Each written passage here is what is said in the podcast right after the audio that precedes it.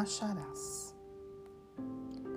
Procuras a bênção da paz, aprenderás assim a trilhar a senda para semelhante aquisição. Caminharás servindo, transporás com paciência os obstáculos que se te oponham à marcha. Reconhecerás sempre que a prática do bem é a bússola indispensável à sua orientação. Acolherás por instrutores os companheiros de experiência que se te fizerem adversários. Retirarás da crítica as parcelas de proveito a ti mesmo, como quem colhe rosas no ramo que as produz, sem que os espinhos te impressionem.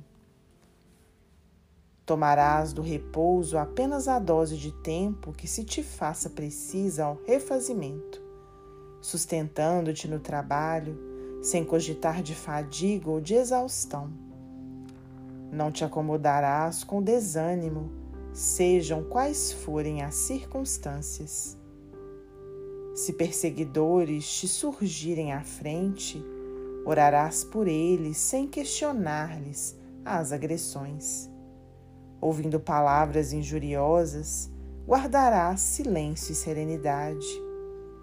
Desculparás por antecipação quaisquer ofensas que se te enderecem à estrada. Onde o deserto apareça, cultivarás alguma semente útil que possa beneficiar os que vierem depois de teus passos. Mesmo que essa ou aquela criatura te fira, não te voltarás contra ninguém.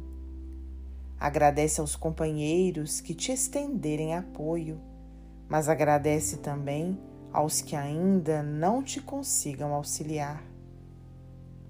Compadece-te dos que te prejudiquem, aceitando, sem revolta, as dificuldades que, porventura, te imponham. Segue construindo bem alegremente. Transforma os contratempos em lições. Age constantemente para doar à vida o melhor ao teu alcance. Nos dias de provação, é justo chores e sofras, mas não te interrompas na obrigação a cumprir para lamentos em torno de ocorrências que não podes remediar. Entrega a Deus os problemas que se te façam insolúveis. Trabalha e caminha adiante.